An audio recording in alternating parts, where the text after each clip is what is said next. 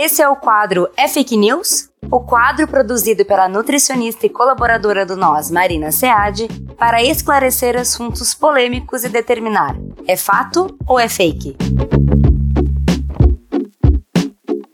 Um vídeo viralizou recentemente com uma profissional de saúde alertando para os malefícios das carnes embutidas. Ela diz no vídeo que a salsicha demora cerca de 32 anos para sair do corpo, e essa frase causa uma reação instantânea da apresentadora que fica chocada. De fato, quem não ficaria chocado com uma informação dessas? Afinal, será que é verdade? Segundo a OMS, carne processada ou carne embutida é aquela que passa por salgamento, curagem, fermentação, defumação e outros processos para realçar o sabor ou melhorar a preservação.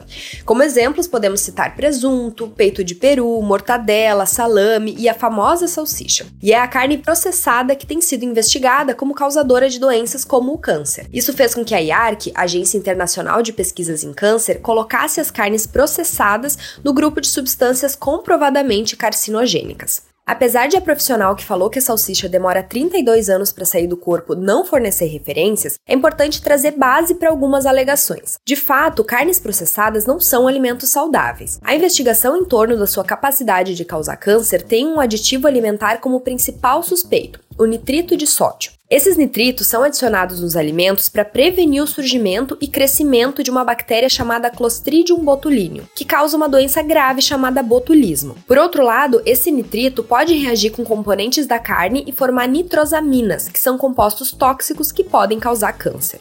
Além disso, carnes processadas tendem a ser alimentos ricos em sódio e gordura saturada. O consumo excessivo de sódio e gordura saturada podem aumentar o risco de hipertensão, elevação no colesterol LDL e doenças cardiovasculares. Eu imagino que talvez você esteja com vontade de jogar fora todas as carnes processadas que tem em casa. Ou talvez você esteja com raiva de mim e de ter escutado esse episódio. Mas escuta mais um pouco que você vai entender como atenuar esses riscos que o consumo de carne processada pode causar. O álcool está na mesma categoria de substâncias causadoras de câncer que as carnes processadas. Mas você sabe que não vai ter câncer porque toma um vinho de vez em quando com os amigos, né? Você entende que, se manter um estilo de vida saudável, a exposição a essa substância que causa risco vai ser pequena, portanto, consumir ela em moderação vai ser uma forma de contenção de danos. Agora, se você exagera no consumo do álcool, não come vegetais, fuma, não se exercita, aí você está assumindo um risco mais alto de ter problemas de saúde. A mesma coisa acontece com carnes processadas. Você não vai ter câncer porque comeu um cachorro quente na festinha de aniversário do seu sobrinho, mas é prudente não consumir carnes processadas diariamente e cuidar do contexto da alimentação, bem como outros hábitos de saúde.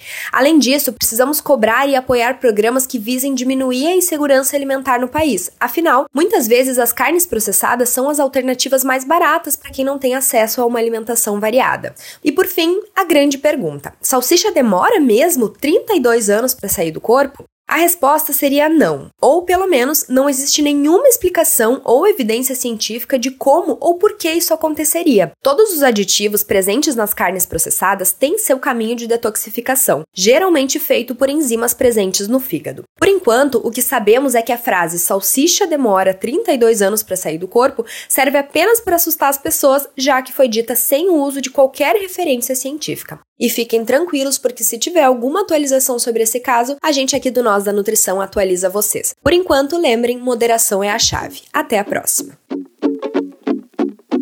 Manda pra gente pelo Instagram Nós da Nutrição qual outro assunto você quer ouvir por aqui. Até o próximo episódio!